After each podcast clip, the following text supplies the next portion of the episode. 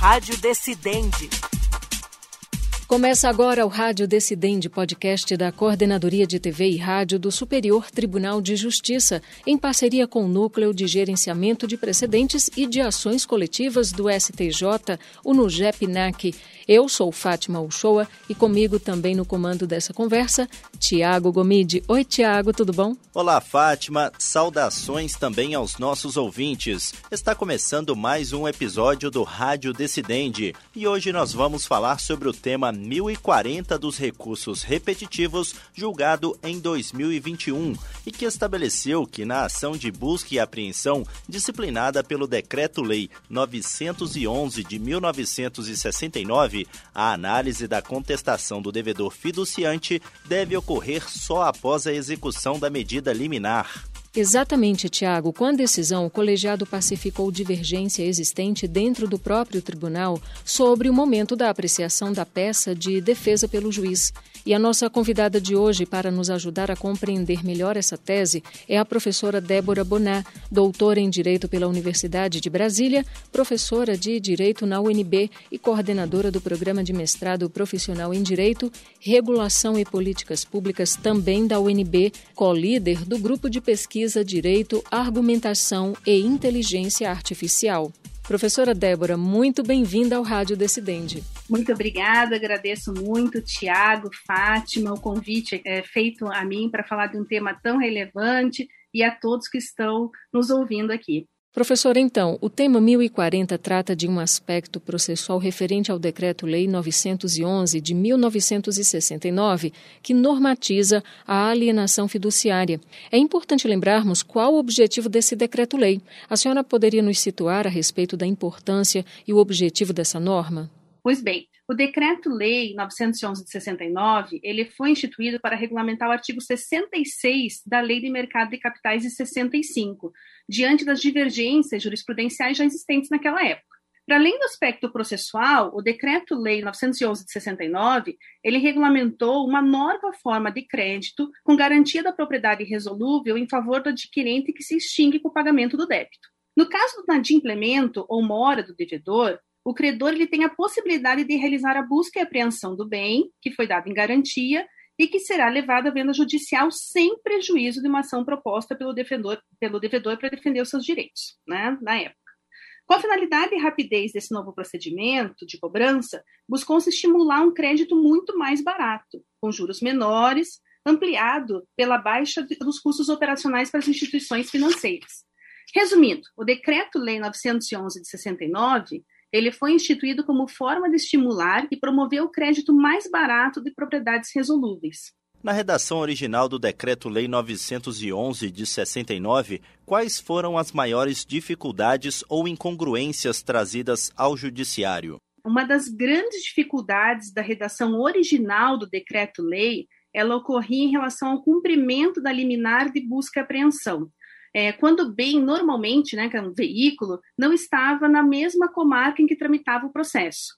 Nesse caso, o interessado deveria peticionar ao juízo, requerendo a expedição de uma carta precatória, e assim o juízo deprecante determinava ao juízo deprecado o cumprimento da liminar, retirando então aquela intenção de agilidade que a alienação fiduciária trazia ao processo. Na redação original, ela também trazia um grande óbice à ampla defesa, porque ela determinava que devedor deveria ajuizar uma ação própria e ainda havia previsão de contestação em um prazo de três dias após a execução da medida liminar de busca e apreensão, com restrição de matérias que estavam sendo levantadas é, nessa contestação. As matérias elas eram exclusivas do pagamento do débito vencido ou o cumprimento de obrigações contratuais. Né? Esses fatos obrigavam os devedores a propor diversas ações revisionais para discutir o débito da alienação fiduciária, aumentando significativamente a atuação do Poder Judiciário nessas causas. Então, ela tinha diversos entraves que acumulavam um, um grande número de acervo para o Poder Judiciário devido a esses processos é, de ações revisionais. Professora Débora, houve modificações nesta norma, correto? A senhora poderia nos explicar os pontos mais importantes relativos a esse precedente que estamos discutindo? Claro, esse decreto-lei sofreu uma alteração em 2004, através da publicação da Lei 10.931, e foi uma lei que trouxe já algumas alterações que vinham sendo dadas já pelo próprio Poder Judiciário, inclusive pelo Superior Tribunal de Justiça. Uma dessas alterações foi suprimir a restrição de matérias passíveis de serem alegadas pelo devedor, tornando possível a restituição de valores pagos a maior, por exemplo. Então, como eu falei na questão anterior, você tinha é, questões muito específicas para você tratar na contestação. Agora, essas questões elas foram suprimidas com a alteração legislativa. Como bem destaca o acordo que nós estamos falando aqui do repetitivo, a ação de busca e apreensão ela passou a admitir a formulação de um pedido revisional pelo próprio devedor já no bojo do procedimento, que é regulado pela lei, pelo decreto-lei 911. Então, quando há essa ampliação de matérias que estão sendo analisadas é, pelo Poder Judiciário, você diminui, por exemplo, o número de ações que vão ser geradas posteriormente para discutir esse débito. Outro ponto que merece destaque foi a alteração prevista no artigo 3 parágrafo 12, que instituiu a possibilidade do credor em requerer diretamente ao juízo da comarca onde foi localizado o bem, sofrer busca e apreensão, para que ela proponha diretamente esse pedido. Ou seja, a gente tirou a possibilidade, né, ou pelo menos diminuiu a possibilidade de manutenção de cartas precatórias para busca e apreensão desse bem. Nesse caso, você faz um pedido bem simples, né? É, com cópia da petição inicial e do despacho que concedeu a busca e apreensão é, nesses casos. Essas mudanças elas trouxeram uma maior celeridade e agilidade ao credor na satisfação do seu crédito. A gente pode perceber também que o parágrafo 1 do artigo 3 instituído pela Lei 10.931 de 2004, regulamentou a possibilidade que depois de cinco dias né, de executada liminar, consolidar-se a posse direta e plena do bem no patrimônio do credor fiduciário, cabendo às repartições competentes expedir, por exemplo, novo certificado de registro de propriedade já em nome do credor ou terceiro por ele indicado. Assim, a lei 10 mil, é, a, a mudança da lei ampliou as formas de defesa do devedor, como garantiu um processo célere ao credor, que passou a contar com a possibilidade de discutir o valor da dívida no bojo desse processo. Ou seja, essas alterações, elas vieram melhorar o procedimento da ação, né, entre o credor fiduciário e o devedor fiduciário. Mesmo com as mudanças do Decreto-Lei 911 de 69 e diante dos artigos 218 e 239 do Código de Processo Civil objetos de discussão na decisão, ainda ficou a divergência exposta nesse repetitivo quanto ao momento da contestação do réu, correto? Quais eram os entendimentos? Isso mesmo. A divergência ela ficou justamente na análise em que o devedor ele pode apresentar a sua contestação e não só apresentar a sua contestação, mas também o momento em que ela vai ser analisada pelo magistrado. Tá? É, por quê? Porque a Lei 10.931-2004 ela não alterou o, o, momento processual da análise da defesa, que originalmente já era após o cumprimento da medida liminar. Assim, a discussão nesse repetitivo se deu numa matéria processual, né, como você bem tratou nos artigos 218 e 239 do antigo CPC, em relação ao que está disposto no Decreto-Lei 911, alterado pela lei que não mudou esse ponto. Os entendimentos, eles se dividem basicamente em dois grandes grupos, né? No primeiro, entendia-se que o credor, é, caso comparecesse espontaneamente ao processo e apresentasse a sua contestação antes do cumprimento da medida liminar, esse, essa contestação deveria ser analisada já pelo magistrado. Tá? O, o, entendimento contrário, ele, né, baseado na, no decreto-lei, ele diz que não, mesmo que ocorra a apresentação anterior da contestação, essa contestação só pode ser analisada pelo magistrado é, após o cumprimento da liminar de busca e apreensão. Né? Então, trata-se aí de um conflito aparente de normas entre o decreto-lei, né, que é uma norma especial, e o Código de Processo Civil, que é uma norma geral. Professora, só para deixar claro então, nesse caso, prevalece o Decreto-Lei 911 ou o CPC? Com o repetitivo agora está prevalecendo o Decreto-Lei. Ainda há problemas, professora Débora, conhecidos na redação original a serem sanados no futuro pelo Poder Judiciário, ou esse repetitivo já sanou toda a questão? É, a principal questão existente no decreto-lei ela já foi sanada com o repetitivo. Então, se nós fizermos uma busca, por exemplo, da quantidade de ações que desembocavam no Poder Judiciário, que é justamente onde surgem os problemas de uma, de determinada legislação, quando a legislação ela vai sendo aplicada é, sem nenhum problema, o judiciário acaba não sendo trazido ao debate.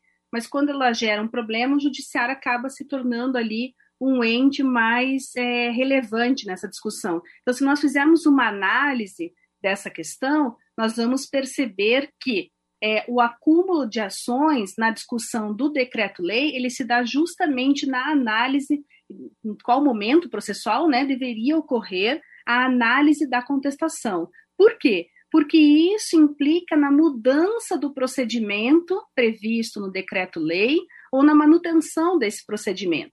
Então, por exemplo, se eu, se por acaso, né, tivesse sido decidido no repetitivo que eu poderia analisar a contestação em um momento anterior ao cumprimento da liminar, eu poderia estar descaracterizando todo o procedimento previsto na alienação fiduciária. Isso poderia gerar uma consequência a longo prazo, por exemplo, econômica. Com a manutenção é, dada pelo STJ da análise né, dessa contestação somente após o cumprimento ali da liminar, a gente tem é um procedimento que é, não suscita mais dúvidas quanto à sua cobrança ou quanto à sua identificação do momento da busca e apreensão. Veja, nesse procedimento da alienação fiduciária, o marco principal, tanto para o credor quanto para o devedor, é justamente na remoção do bem das mãos do devedor para a passagem das mãos, às mãos do, do credor. E é justamente isso que a gente discute em termos processuais, tá?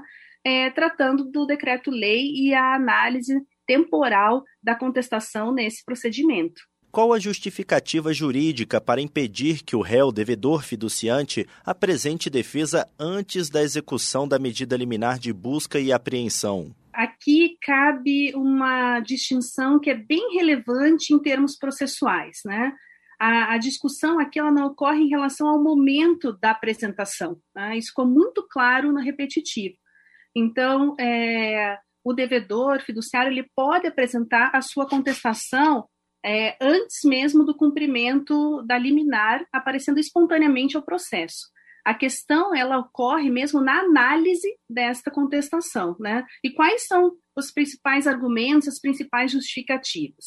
A principal, me parece, que, impede essa análise da contestação antes do cumprimento da medida liminar é a existência de uma norma específica, portanto, prevista no decreto-lei, para regular a matéria que deve ser aplicada em detrimento de uma norma, que é uma norma generalista prevista no CPC. Tá? É, outra questão é, que se traz à tona é que é possível, sim, a gente fazer um contraditório postergado, né, após a apresentação, e que isso não tem nenhum impacto específico na ampla defesa ou no próprio exercício é, do, do, do contraditório para essas, essas pessoas. Tá? E com esses argumentos é, jurídicos é que a gente é, se levou à consideração nesse repetitivo de que só é possível a análise da contestação, né, é, após o cumprimento da medida liminar. E quais foram os argumentos apresentados pelo relator aqui no STJ, professora? Esse caso é um caso tão complexo que ele foi aprovado, né, por maioria de votos, né? O relator ele trouxe um primeiro argumento que se deu em relação ao direito de defesa tá?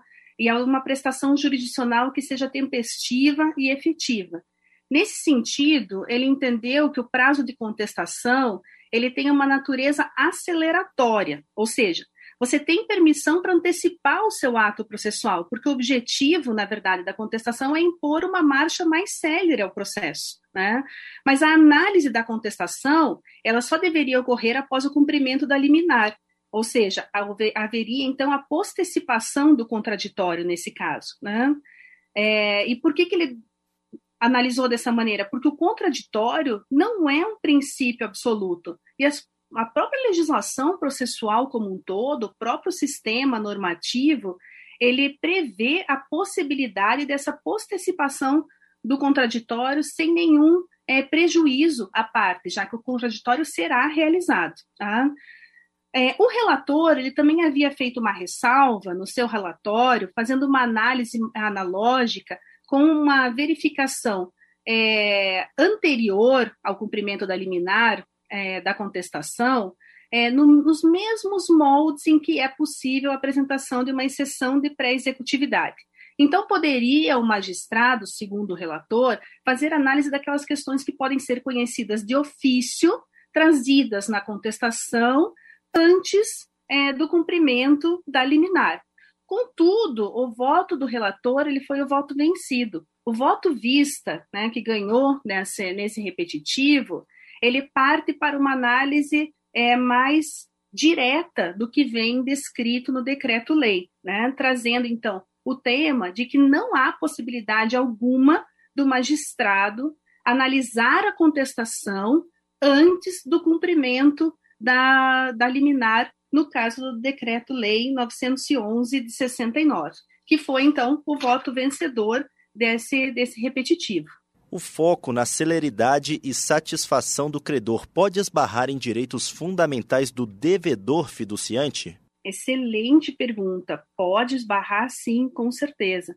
Muitas vezes, né, na ideia da gente trazer uma satisfação, porque veja, um processo está ligado à ideia de tutela, de satisfação desse direito. A gente pode esbarrar, sim, em direitos fundamentais do devedor direitos eminentemente processuais, que trazem um, um significado muito grande ao processo, então, o direito ao respeito ao contraditório, o respeito à ampla defesa, possibilidade ali do devedor é, de informar e trazer provas sobre tudo aquilo que ele está discutindo naquela matéria, o próprio devido processo legal, né? Então há uma discussão, por exemplo, se você é, fizer uma análise anterior, se você vai ter título executivo, se não vai ter título executivo para fazer essa cobrança, e a lei diz que você não pode confiscar um bem sem esse título, análise do título processual adequada. Enfim, você tem diversos direitos é, fundamentais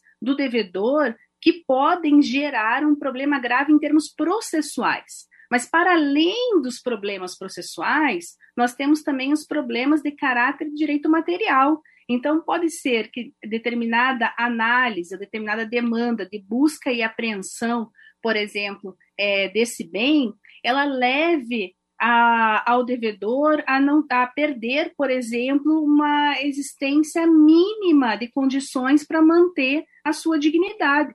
Então, imagine, por exemplo, a situação de em que eu faço a busca e apreensão de um bem, de um veículo qualquer, e esse veículo é utilizado pelo devedor é, como usuário, é, como Uber, por exemplo, como um carro, um veículo que vai fazer transporte, em que o devedor utiliza esse meio para manutenção da sua vida e de sua família. Então, algumas questões que envolvem a busca e apreensão de bens, mudança de propriedade, de posse, podem sim interferir é, na, na concretização, na fruição de direitos fundamentais, tanto processuais quanto materiais do devedor. Por isso que esse processo ele acabou tendo uma discussão muito grande, tanto pelo judiciário quanto pela doutrina, né, a, a criação desse repetitivo, porque a, para além da aplicação do decreto-lei, essas questões também influenciam na análise do tempo da contestação.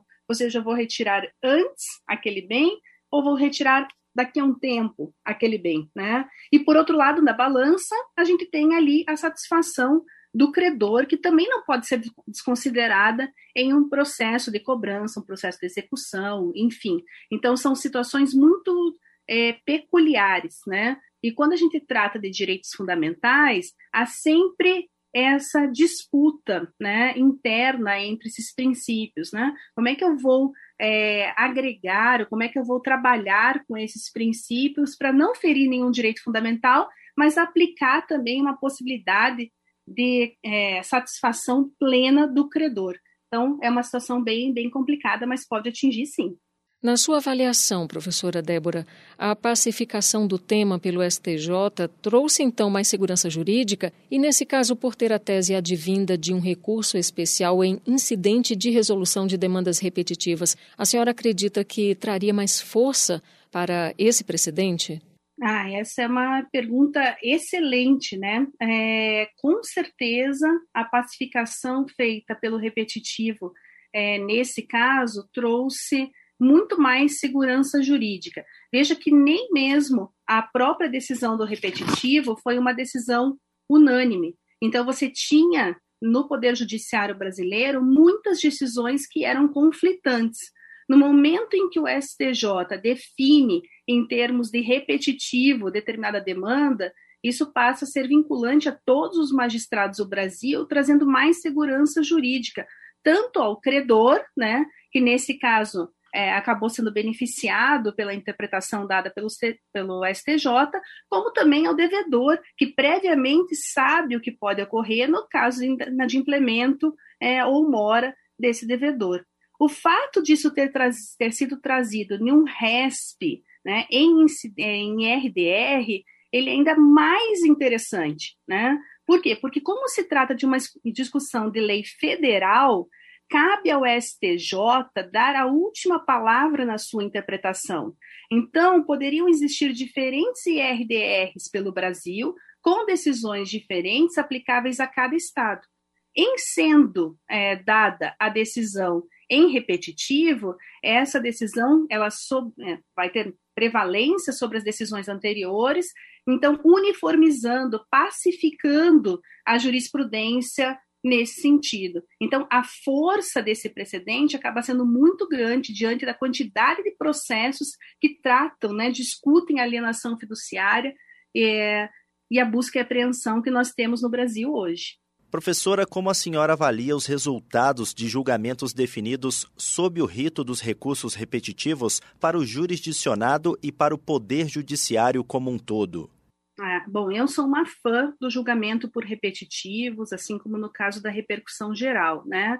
Eu entendo que um dos grandes maiores, dos, dos maiores problemas que nós tínhamos antes da existência dos repetitivos era justamente uma falta, uma ausência de convergência argumentativa, que foi trazida por esse tipo de procedimento. Então, a partir de agora, as nossas cortes supremas, STJ e STF, definem, mas basicamente nos casos repetitivos o STJ, como a lei federal deve ser interpretada e todos os magistrados né, e tribunais a qual devem seguir a decisão proferida, então, por, por essa corte. Isso traz uma convergência na argumentação desses magistrados, facilita a atuação dos advogados, o jurisdicionado previamente já sabe como o Poder Judiciário vai se manifestar naquele caso dele que seja idêntico à existência de um outro repetitivo, trazendo maior previsibilidade, maior segurança, maior controle, então, da atuação do Poder Judiciário na vida da sociedade civil. Agora, com a promulgação da Emenda Constitucional 125, que instituiu o chamado filtro da relevância para os recursos especiais, a senhora, professora Débora, acredita que os benefícios serão ainda mais dimensionados?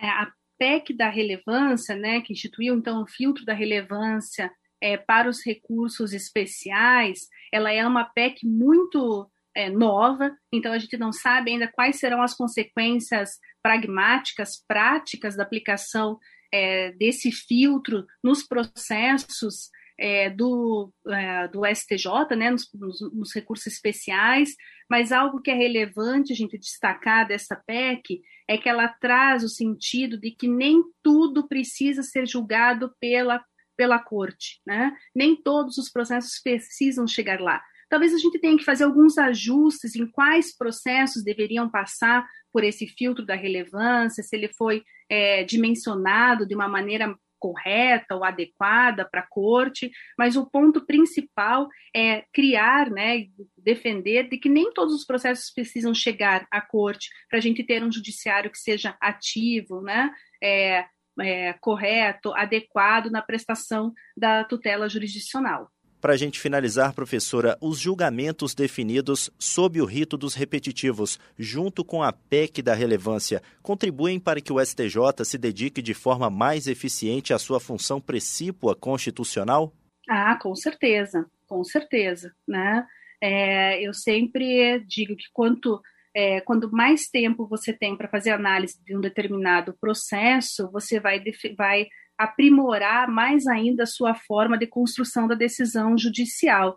Tanto o repetitivo quanto a PEC da relevância, eles trazem essas questões para dentro é, do STJ. Então, você tem um tempo muito maior e uma carga argumentativa muito maior para proferir decisões. Uma decisão dada somente, por exemplo, em, entre as partes, ela tem uma construção muito específica. Agora, uma decisão que vai servir de parâmetro para outros processos, ou seja, uma decisão que, embora ela seja de casos concretos, ela vai ser universalizável a outras situações jurídicas, ela ganha um contexto de argumentação é muito maior. Então, a gente tende a caminhar no sentido de um aprimoramento, inclusive, da própria forma de argumentação das decisões judiciais. Aí nós conversamos com a professora Débora Bonan, a quem eu agradeço a participação no nosso podcast Rádio Decidente. Foi uma conversa bem esclarecedora, viu, professora? Muito obrigada. Eu que agradeço, agradeço demais o convite pelo STJ para falar de um tema tão relevante para a sociedade brasileira. E o Rádio Decidente de hoje fica por aqui. Vale destacar que este e outros podcasts produzidos pela Coordenadoria de TV e Rádio do Superior Tribunal de Justiça estão disponíveis nas plataformas de streaming de áudio de sua preferência. E você também pode nos acompanhar pela programação da Rádio Justiça. Até o próximo episódio. Tchau, tchau. Rádio Decidente